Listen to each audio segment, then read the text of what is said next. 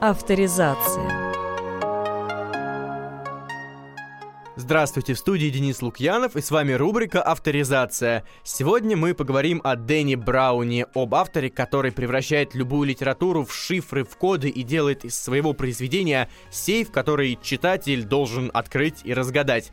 Дэн Браун родился 22 июня 1964 года в США. Рос он как ни парадоксально, в семье музыкантов, но отец его был еще и учителем математики, а мама была очень верующим человеком. Отец привил Брауну любовь к кодам и шифрам, к таким математическим загадкам. Например, на Рождество, как рассказывает Браун в одном из интервью, отец всегда дарил не просто подарок, а дарил какой-то код. И разгадав этот код, маленький Браун находил другой код, например, в холодильнике, разгадывал этот код, получал третий, и уже потом наконец-таки дожидался своего подарка. А, в то же время мама вложила в Брауна не то что любовь к религии, а сделала его довольно религиозным человеком, а, порядочным христианином. Но с Брауном случилась однажды такая история в детстве, о которой он сам рассказывал в интервью. Он побывал на выставке об эволюции, о выставке, на которой ему рассказали о теории Дарвина. После этого он подумал, подошел к местному священнику и спросил, а теория эволюции правдива или нет? На что священник ответил, хорошие мальчики таких вопросов не задают. И тогда в голове Брауна случился большой диссонанс между наукой и религией. То есть отец его был человеком науки, мама человеком религии, и после этого случая голова Брауна просто, можно сказать, раскололась на две части. Окончив институт, Дэн Браун также окончил курс истории искусств в Испании. И это тоже отразилось в его книгах, привело такую любовь к шедеврам искусства, к произведениям абсолютно разных эпох, будь то Ренессанс или современное искусство, сыграло очень важную роль для Брауна как для человека работал музыкантом, как ни парадоксально, э, выпустил даже несколько своих песен, но быстро забросил это дело. То есть, в отличие от Брома, о котором мы говорили в прошлом выпуске, Браун не продолжает свое музыкальное творчество. Но на данный момент, помимо писательской деятельности, он занимается журналистикой. А в 1998 году вышел первый роман Брауна под названием «Цифровая крепость». Это был роман о создании новой системы национальной безопасности и о политике. Каковы книги Брауна? Ну, можно сказать, что «Цифровая крепость» это была такая проб, проба пера, и следующие его романы стали писаться уже в своем особенном собственном стиле, уже со всеми шифрами, с загадками.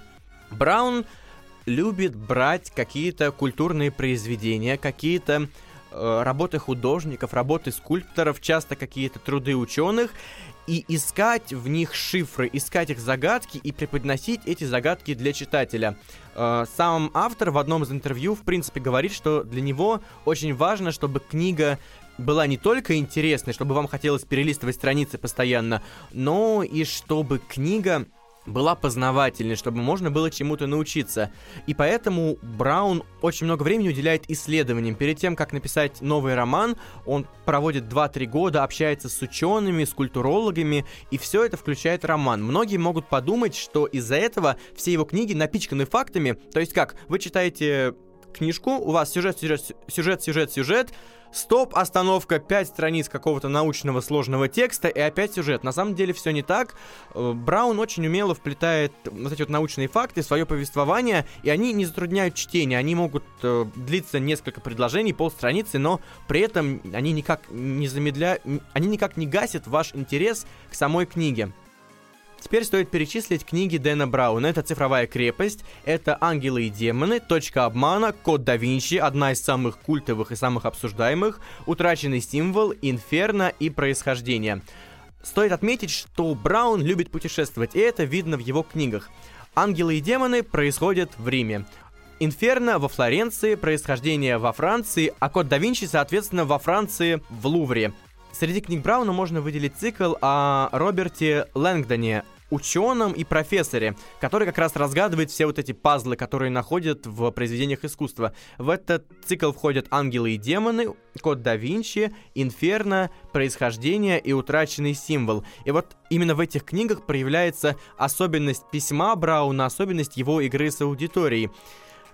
Если вы никогда не были в Лувре, прочитали книгу Брауна и после этого поехали в Лувр, вы начнете смотреть на картины, на все картины, которые там представлены, совершенно другими глазами. Вы сами начнете искать в них какие-то потайные смыслы, какие-то аллюзии на тайные общества, отсылки в религии, которые не так бросаются в глаза на первый взгляд. То есть Браун делает вашу жизнь немного интересней. Все книги Брауна содержат в себе конфликт религии и науки. Основная цель творчества, как говорит Браун, это показать вот эту вот борьбу религии и науки. При этом он э, скорее принимает сторону науки, но при этом не отрицает религию. Он утверждал, что он вовсе не атеист, он скорее не верит в те божества, в которые сейчас принято верить. Например, «Код да Винчи» — это книга о фальсификации истории и о том, что, возможно, те библейские истории, которые нам рассказывают, они вовсе и не были правдой. Именно из-за этого она вызвала такой большой фурор среди общественности. Многие критики называли прозу Брауна свинцом, они даже называли ее более неприличными словами. Но, тем не менее, читателям очень нравится погружение в эти романы. А, в «Инферно» же проводится аналогия с «Божественной комедией». Опять же, «Божественная комедия» — это религиозное произведение, и там с какой-то стороны опровергается существование ада и рая, а с какой-то стороны, возможно, подтверждается. Ну и апогеем всего этого стало происхождение. Почему происхождение стало апогеем? Потому что происхождение призвано ответить на два главных вопроса. Кто мы такие и куда мы идем? В принципе, главная идея происхождения — переживут ли современные божества науку, потому что во многих интервью Браун говорит, что старые боги, которые были до этого, науку уже не пережили. У греков был целый м, пантеон богов, который в итоге рухнул. Например, греки считали, что волны создает Посейдон, но пришла наука, сказала, нет, ребят, волны у нас двигает Луна, это все, приливы и отливы связаны с Луной, и Посейдон перестал существовать. И главный вопрос книги смогут ли современные религии мириться с наукой и как долго они смогут это делать? Сто лет, 500 лет пройдет ли, когда они уже исчезнут? Другая фишка этой книги в том, что Браун погружает своего главного героя в современное искусство. Если до этого сэр Роберт Лэнгдон имел дело с произведениями Ренессанса, с произведениями да Винчи, с божественной комедией, то в этой книге он оказывается в Музее современного искусства, он смотрит на работы Дали, он смотрит на Саграду Фамилию, который, в принципе, тоже можно отнести уже к такому более современному искусству, то есть не совсем современному, то, что мы сейчас привыкли видеть в музеях, эти непонятные выставки, а такому ближе современному. Вообще Браун называет Сократу фамилию столпом органической жизни, потому что если присмотреться к деталям, мне вот повезло это сделать, и сфотографировать крупником детали Сократа фамилии, можно увидеть ящериц, ползущих вверх, можно увидеть змей, различных овечек и много-много фруктов и овощей. И вообще Гуди считал, что архитектура должна сливаться с природой, что она должна повторять природные формы, она должна повторять некоторые изгибы, цвета всего естественного, и Саграда Фамилия — это главный проект, которому он хотел это доказать. В основе сюжета лежит история о том, что некий ученый открыл тайну нашего с вами происхождения, открыл тайну происхождения человека и хочет открыть это миру, тем самым встряхнув всю общественность и всю религиозную общественность. Ученый это, как признавался сам Браун, в какой-то степени смесь современных умов. Это смесь, э, например, Илона Маска. То есть Браун говорил, что в нем от Илона Маска немножко есть. Другим основным мотивом книги является искусственный интеллект. Браун утверждает, что следующей ступенью в нашей эволюции, вот как раз-таки ответом на тот вопрос, куда мы идем, будет искусственный интеллект. Представьте себе картинку, которую вы всегда видели наверняка в учебниках биологии. Вот эти вот люди от первобытности, от мартышки до Homo sapiens, до человека разумного.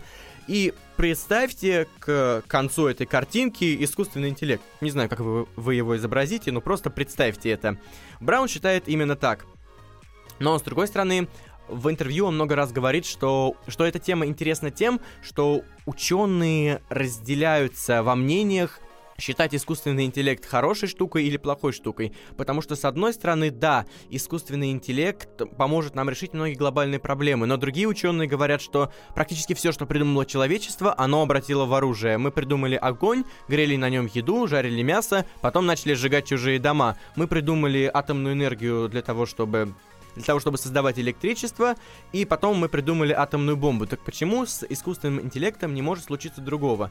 А, если вы можете не согласиться с автором, конечно, это ваше право, но он дает очень точные доказательства того, что это уже начинает происходить. Мы сейчас не можем обойтись без своих гаджетов, без телефонов, без компьютеров. Если мы печатаем текст, то мы скорее печатаем его на компьютере, чем сидим и пишем от руки. Мы постоянно что-нибудь слушаем, постоянно в наушниках. Так почему в скором времени это все не станет частью нас и, в принципе, не заменит нас? Другой вопрос в том, как оно поймет человеческую культуру, потому что искусственный интеллект может изучить всю историю человечества и принять от, от человека в понимании этого интеллекта как хорошее, так и плохое. То есть этот вопрос один из главных, которым Браун задается в последнем романе. Все-таки, если говорить о происхождении, то в книге борьбу науки и религии побеждает наука, но при этом Браун не говорит того, что религия проиграла полностью. То есть, если провести анализ, вы поймете, что наука победила, но это нигде не утверждается. И Браун очень интересно заметил в одном из своих интервью, что чем больше человек уходит в науку, тем больше он начинает верить в Бога, потому что как сказал опять же сам Браун, я верю, что квантовой физики достаточно для того, чтобы появилась жизнь, но когда я лежу под открытым небом и смотрю на звезды, я понимаю, что там есть что-то, что намного больше, намного круче нас и намного круче науки. Традиционно я бы хотел прочитать вам отрывок из последнего романа Дэна Брауна «Происхождение».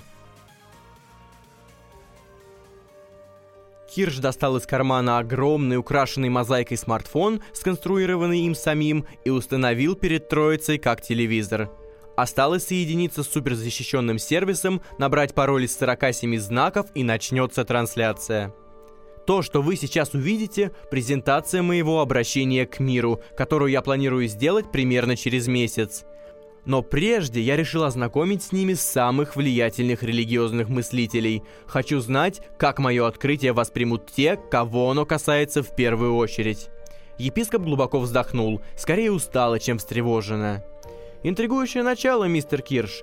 Вы словно намерены показать нечто такое, что потрясет самые основы мировых религий. Кирш обвел взглядом длинные ряды книг, священные тексты в кожаных переплетах. Я не потрясу основы, я разрушу все до основания. Он оценивающе смотрел на троицу за столом. Откуда им знать, что его грандиозное, продуманное до мелочей шоу состоится уже через три дня? И тогда всему миру станет известно, какими бы разными ни были религии, у них есть нечто общее. Все они в корне ошибочны. С вами была рубрика «Авторизация». До новых встреч!